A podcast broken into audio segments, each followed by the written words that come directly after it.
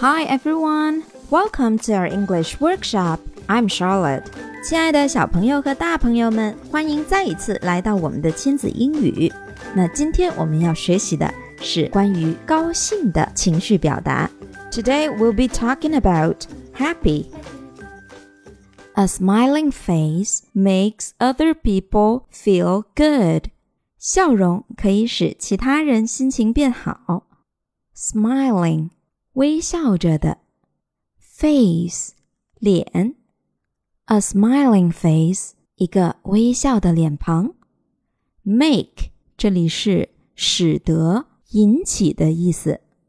A smiling face makes other people feel good。笑容可以使其他的人心情变好。或者，If you're happy, you make other people happy。 如果你高兴的话，你就会使其他人也高兴。If 如果。Make someone happy，让某人开心。Make someone 加上形容词，表示让某人达到什么样的状态。这里 make someone happy 就是让某人开心。那如果 make someone sad 就是让某人伤心。Make someone angry 让某人生气。If you're happy, you make other people happy. 如果你高兴的话，你就会让其他人高兴。I'm happy that vacation has started. 因为暑假开始了，我好开心。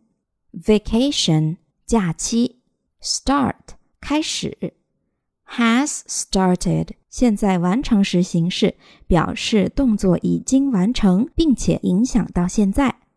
I am happy that vacation has started. 我好高兴，暑假开始了。I'm happy that Grandma will come soon. 奶奶快来了，我好开心。Grandma 奶奶、外婆，will 会，come 来 ，soon 快不久。I am happy that Grandma will come soon. 奶奶快来了，我好开心。I am really excited about today。今天会是个特别的日子，我对今天感到超级兴奋。Excited，兴奋的。About，关于。I am really excited about today。如果我们因为别人而感到开心，一定要表达出来。You made my day, honey. 宝贝，因为你，我今天过得很棒。Make one's day 可以表示让某人的一整天都非常开心。You made my day 就是你让我这天一整天都非常开心。好啦，今天的内容就学到这里。